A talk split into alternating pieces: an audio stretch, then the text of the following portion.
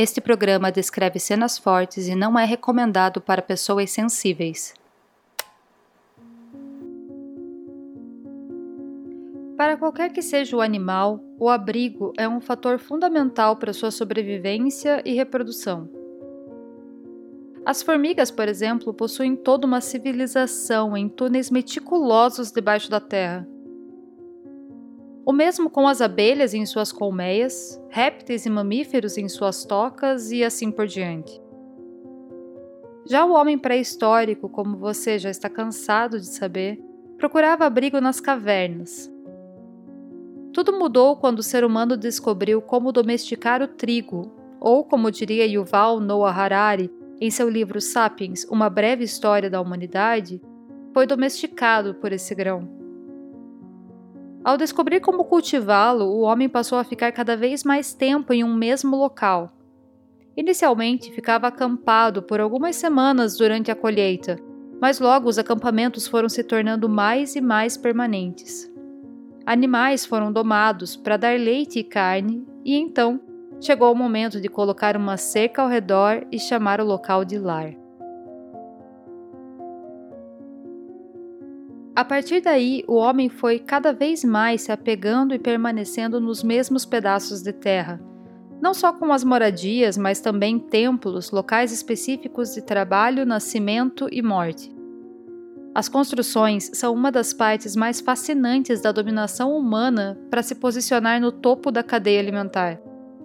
Claro, isso se considerarmos que monumentos como as pirâmides do Egito realmente foram construídas pelo homem. Edificamos diversos redomas aqui e ali, mantemos nossos pertences, expressamos nossa personalidade, vivemos praticamente toda a nossa existência dentro de metros quadrados. Temos momentos felizes, tristes, solitários e coletivos. Fazemos grandes descobertas, comemoramos conquistas e também velamos nossos mortos. É possível que todas essas emoções e eventos humanos possam impregnar o barro, a madeira, o concreto e também o drywall, criar raízes que, com o tempo, se tornam mais e mais profundas em seu solo? Se supusermos que sim, que nossa energia dispersa repetidas vezes em um mesmo ambiente possa se tornar parte de sua constituição, o que acontece com locais em que ocorrem grandes tragédias, com locais em que houve grande sofrimento e dor. Essa energia poderia ecoar para sempre no centro de sua posição geográfica?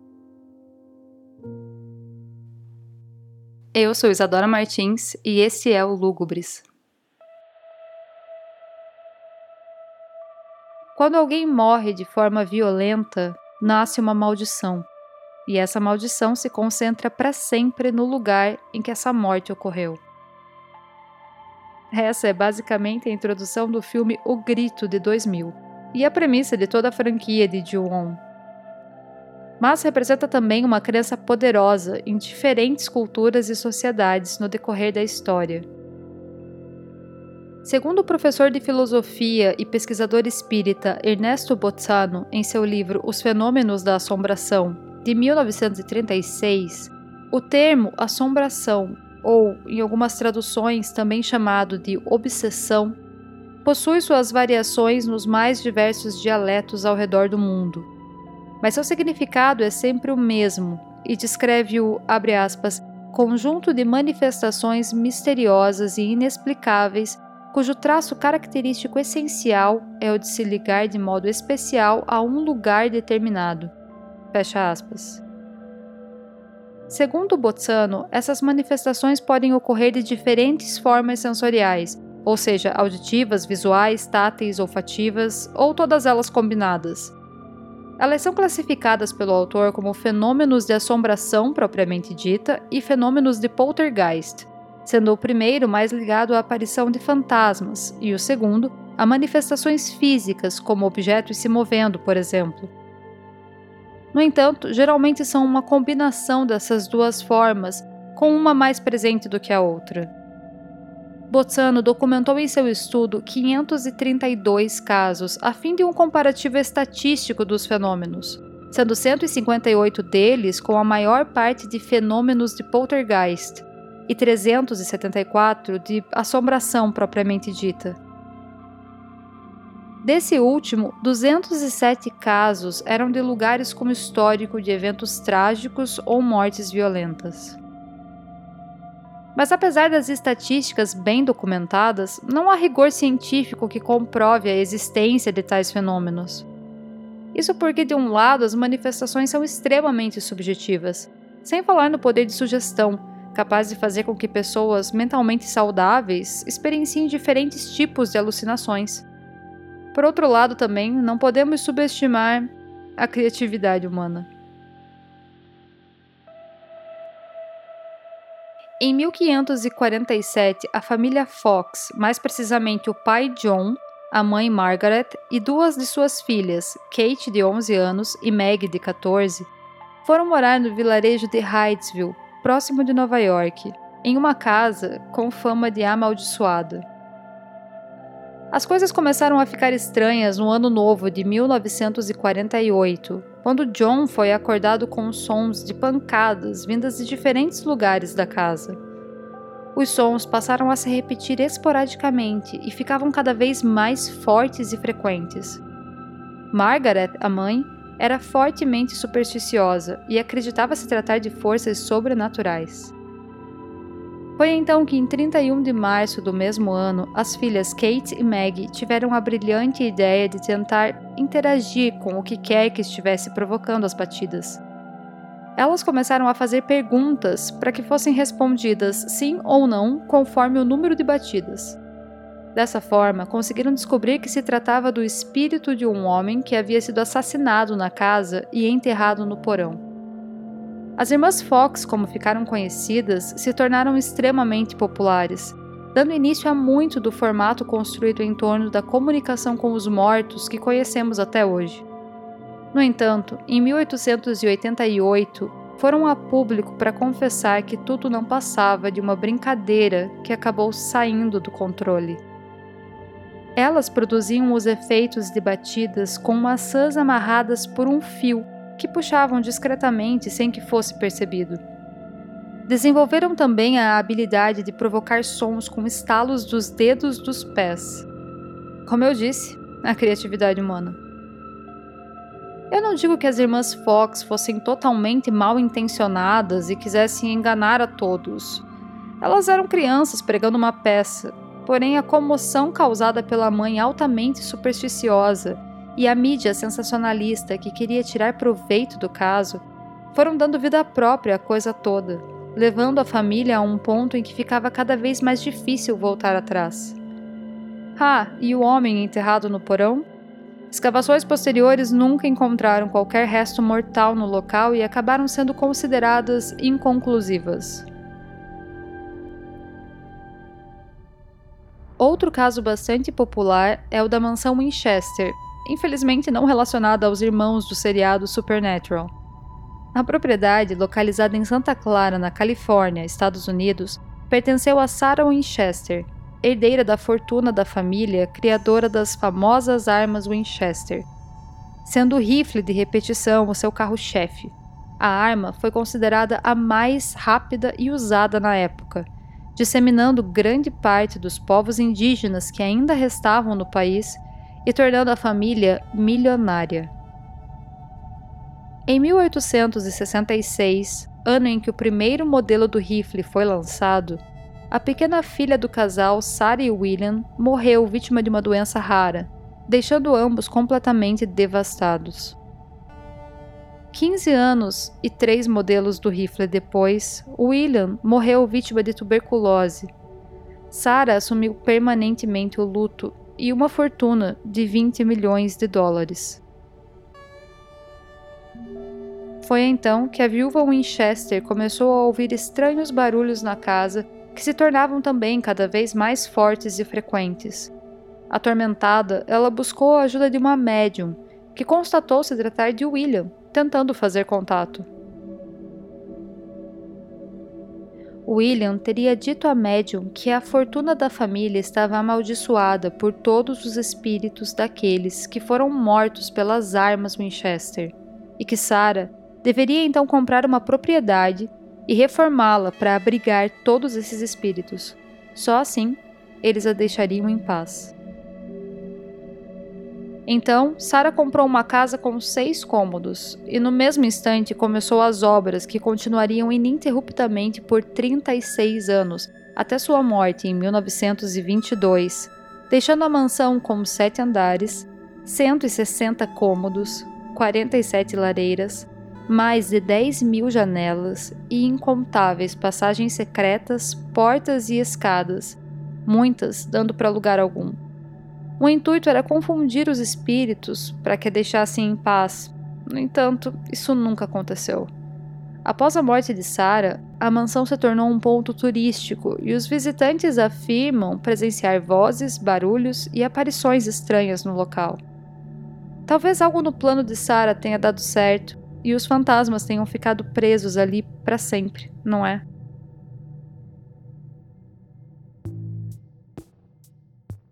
Nesta primeira temporada do Lúgubres, falamos sobre diferentes personagens clássicos do universo do horror: vampiros, bruxas, demônios, lobisomens. Mas nenhum deles é tão poderoso quanto a Casa Assombrada, ou qualquer que seja o lugar em questão. Isso porque esse imaginário permite as mais diversas formas de narrativa em seu entorno, sendo sempre possível contar e recontar histórias intrigantes a respeito. Temos as grandes mansões como em Hell House, a Casa Infernal, Rosehead, Colina Scarlet, ou ainda como as recém-adaptadas Maldição da Residência Rio e Maldição da Mansão Bly. Mas também temos casas comuns, como em Poltergeist, ou hospitais, geralmente psiquiátricos, como em Fenômenos Paranormais. Há também hotéis, como em O Iluminado, e florestas, como em Bruxa de Blair. Quanto mais antigo for o recinto, melhor. Afinal, as energias bizarras estariam enraizadas ali por mais tempo, certo? Além de, é claro, nada como o ranger de uma madeira velha para aguçar os ânimos. Mas, diferente das criaturas que exploramos anteriormente por aqui, os lugares amaldiçoados ainda são uma realidade muito presente em tempos atuais. Se você buscar no Google a respeito, o que mais irá encontrar são rankings dos locais mais assombrados. Algumas vezes selecionados por região ou país. São praticamente guias turísticos online para assombrações. Com o fenômeno hollywoodiano, é possível achar que apenas o primeiro mundo tem as suas grandes construções repletas de fantasmas. Mas eu garanto a você que não há uma cidade em todo o planeta que não tenha pelo menos uma locação com fama de mal assombrada. Você com certeza deve conhecer alguma aos arredores de onde vive, até porque o Brasil está cheio delas.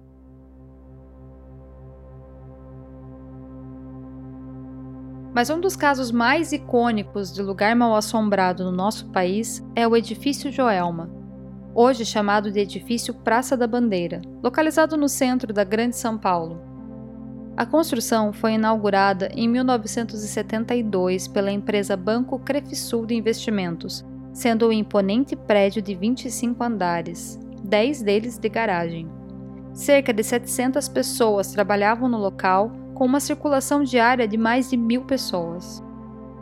Com pouco mais de dois anos de existência, o edifício Joelma tinha uma estrutura elétrica bastante precária, muita sobrecarga de energia e muito, muito material inflamável. Veja, estamos falando dos anos 70. Não que já não houvesse regulamentação para essas coisas, mas a fiscalização ainda era incipiente e, vale dizer, negligente.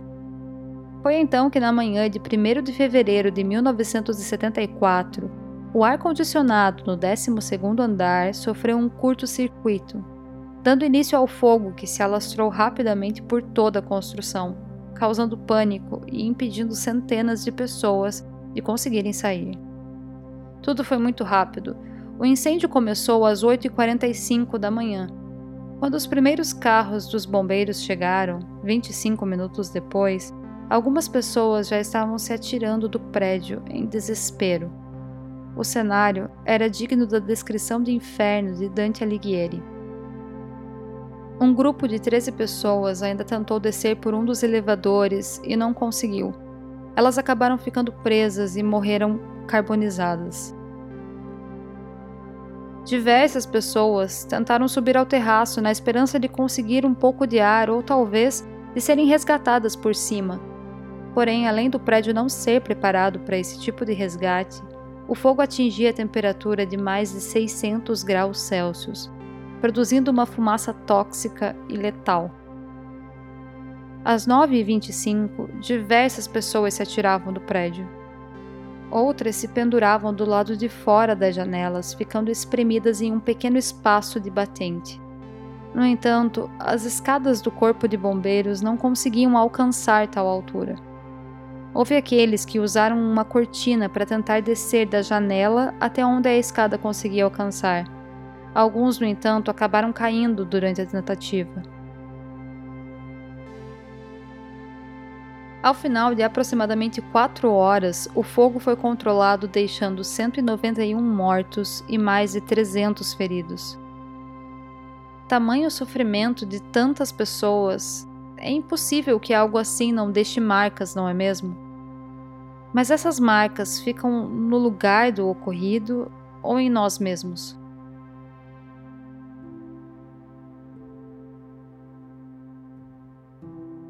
Logo após a tragédia, relatos bizarros passaram a surgir. Muitas pessoas afirmavam que, por estranhas coincidências, não estavam no prédio naquele dia. Alguns sobreviventes diziam terem sido guiados por anjos. Um deles, o hoje pastor William Conceição Ferraz, na época era um office boy de 16 anos que foi até o 13º andar naquela manhã para pegar um cheque. Ele conta que logo que estava saindo percebeu a correria e a fumaça. O rapaz se sentiu fraco, caiu no chão e começou a rezar. Foi então que, segundo ele, um anjo saiu das chamas, lhe estendeu a mão e mostrou o caminho da saída. Mas histórias não tão angelicais também passaram a rondar o local, que ficou fechado por quatro anos para reformas e foi reinaugurado em 1979 como edifício Praça da Bandeira. O número do prédio também foi trocado, só para garantir. Desde então, pessoas que trabalham na propriedade afirmam ter presenciado eventos estranhos. Um desses casos é o de uma assistente de advocacia que havia ficado trabalhando até mais tarde quando ouviu um barulho de uma porta sendo aberta. Depois, viu o vulto de uma mulher passando pela sala de entrada. Quando foi verificar, não havia ninguém. Assustada, ela decidiu ir embora e estava trancando a porta do escritório quando avistou novamente a mulher no final do corredor. Ela se demitiu e nunca mais voltou ao prédio. Há diversas outras histórias do gênero, mas um dos maiores mistérios acerca do evento de 74 é o das 13 almas. Lembra que eu disse que um grupo de 13 pessoas tentou descer pelo elevador e morreu carbonizado? Pois bem, ninguém nunca reclamou pelos corpos e eles jamais foram identificados. Os 13 foram enterrados um ao lado do outro no cemitério São Pedro, na zona leste de São Paulo, em um memorial com uma capela ao lado. Pouco tempo depois, o zelador do cemitério, Luiz Nunes, afirma ter começado a ouvir barulhos de gemidos e pedidos de socorro vindo dos túmulos. E diversas pessoas passaram a corroborar com Luiz. Foi então que, em dado momento, alguém teve a ideia de jogar água nos túmulos, afinal, eles haviam morrido queimados. Ao que parece, funcionou. Os sons paravam sempre que jogavam água no local.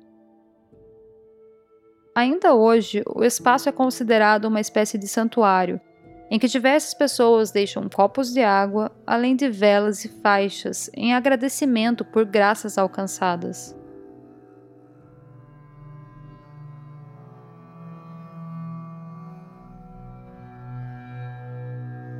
Em 1979 foi ao ar o filme Joelma, 23º Andar, dirigido por Clay Cunha.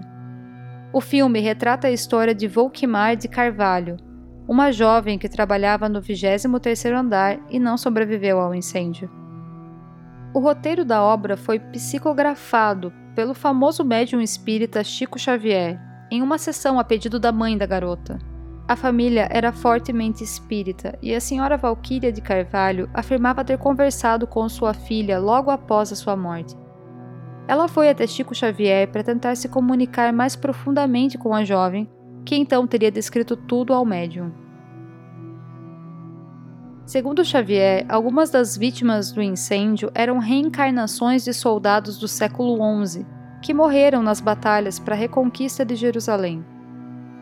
Outras eram piratas assassinos. E elas teriam vindo reencarnadas para passar por essa tragédia e assim pagar pelos seus pecados. E, com todo respeito à crença espírita, eu confesso que acho de uma crueldade assustadora imaginar a existência desse ciclo sem fim de sofrimento. Ou, como diria o neurocientista Dr. Renato Sabatini sobre o caso, um ciclo de vingança sem fim. De qualquer forma, é dito que durante as filmagens do filme, membros da equipe ouviam ruídos estranhos. Equipamentos caíam sem motivo e uma das cenas, a da morte de Volkmar, foi fotografada e mostrava a figura que supostamente seria de uma mulher. Muitos acreditam se tratar de um fantasma capturado pela câmera. Eu deixarei a foto na thread de extras do Twitter do podcast para que você tire suas próprias conclusões. Toda a carga trágica ocorrida no edifício Joelma fez com que pessoas céticas ou crédulas ficassem intrigadas. E foi essa curiosidade que levou a algumas descobertas quanto ao terreno do edifício. É dito que o local era usado como pelourinho, ou seja, um lugar de castigo e tortura dos escravos no século XVI e XVII. Mas se trata apenas de especulação, visto que eu não encontrei nenhuma confirmação do fato. No entanto, há um caso bem documentado sobre o local. Antes do Joelma, havia uma casa naquele terreno. Nela moravam Benedita Camargo, de 56 anos, e seus três filhos, Maria Antonieta, de 23, Cordélia, de 19, e o mais velho, Paulo, de 26. Benedita era extremamente rígida na criação de seus filhos, afinal, ela fazia o papel de mãe e pai, visto que ficara viúva muito cedo. Quando Paulo se formou em Química pela USP e rapidamente se tornou professor da renomada universidade, Benedita acreditou que enfim poderia contar com a ajuda do homem da casa, visto que o dinheiro estava ficando cada vez mais curto e a filha Maria Antonieta precisava manter um caro tratamento para a esquizofrenia. Paulo, um jovem considerado excêntrico, para não dizer estranho, estava cada vez mais sob a pressão da responsabilidade com a família. É dito que ele fazia estranhos experimentos com armas de fogo na universidade e tinha curiosidade quanto a produtos corrosivos o bastante para desintegrar cadáveres. O rapaz se apaixonou pela balconista Isaltina dos Amaros, de 23 anos. No entanto, o romance foi totalmente desaprovado por Benedita e as irmãs de Paulo. A namorada não vinha do que era considerada por elas uma boa família, e o pior, não era mais virgem, algo inaceitável para a rígida família Camargo. No dia 5 de novembro de 1948, os vizinhos viram quando Paulo voltou sozinho de uma viagem que havia feito com sua família para visitar parentes no Paraná. Ao ser questionado a respeito, o jovem disse que havia ocorrido um acidente na estrada e sua mãe e irmãs não haviam sobrevivido. Obviamente, aquilo foi considerado muito estranho. Onde elas foram enterradas, afinal? Como tal acidente não havia sido noticiado e por que Paulo parecia tão indiferente tendo recém perdido toda a família? Após várias denúncias sobre o estranho evento, no dia 23 de novembro, a polícia foi até a casa interrogar Paulo.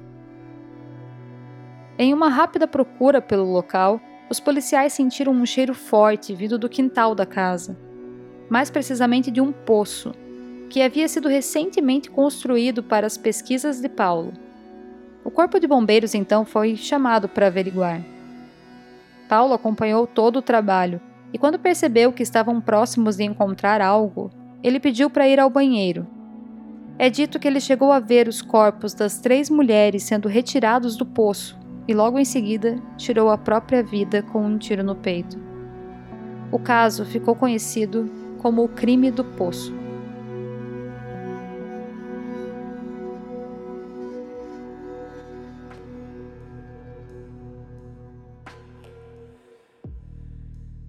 Ecos do passado se propagando e afetando por anos a continuidade da vida daqueles que habitam determinado local. Ou seria apenas a energia que nós mesmos, os vivos, atribuímos coletivamente a esses espaços que marcam sofrimentos dos quais tememos tanto passar? Os transformamos em totens, nos lembrando de nossa mortalidade, de nossa fragilidade. Não seríamos nós mesmos que damos vida a esses lugares? Se você chegou até esse episódio, já deve ter percebido que eu sou cética. Nenhum monstro, fantasma ou criatura me assusta mais do que o ser humano e sua enorme potencialidade de destruição. Eu não acredito no paranormal. Acredito que algumas histórias são acaloradas pela superstição e pela paixão humana em propagá-las, crescendo muito mais do que o fato real em si. Acredito no poder inestimável da nossa mente em projetar realidades alternativas, alucinações e visões.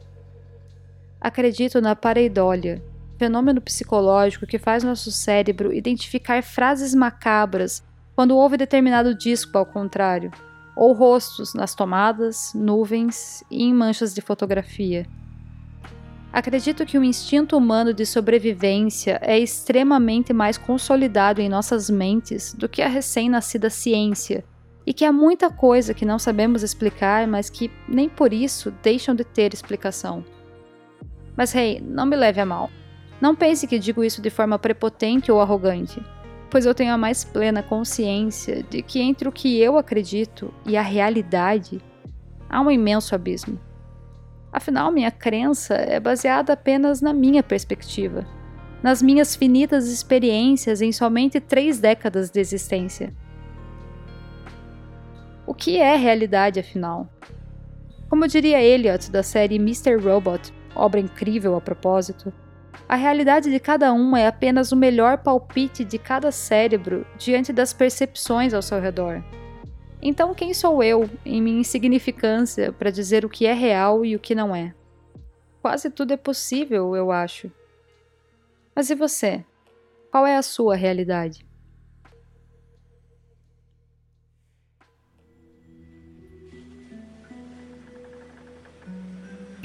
É um podcast em formato de storytelling sobre horror, loucura e mistério que explora a natureza humana e sua relação com o bizarro. Esse episódio foi pesquisado, roteirizado e produzido por mim, Isadora Martins. Todas as referências estão na descrição. E esse é o último episódio dessa temporada. Eu quero agradecer a quem ouviu até aqui. Obrigada de coração, porque eu coloquei muita paixão nesse projeto e eu não vou mentir, deu muito trabalho. Eu tenho muitos planos pro Lúgubres, mas ainda não sei dizer quando sairá a próxima temporada. Muito vai depender do desempenho dessa nos próximos meses, por isso, se você gostou desse trabalho, compartilha nas redes sociais, indica para os seus amigos que possam também gostar. Assim, eu posso realmente entender se faz sentido produzir uma segunda temporada. Nesse meio tempo, eu pretendo continuar produzindo conteúdos relacionados a esses episódios nas redes sociais e quem sabe aconteça algo pelo YouTube, talvez. Portanto, siga Lugubis nas redes sociais para acompanhar os conteúdos extras e todas as novidades. Basta procurar por Lugubres Podcast ou acessar o link na descrição. Eu vejo você em breve. Até lá!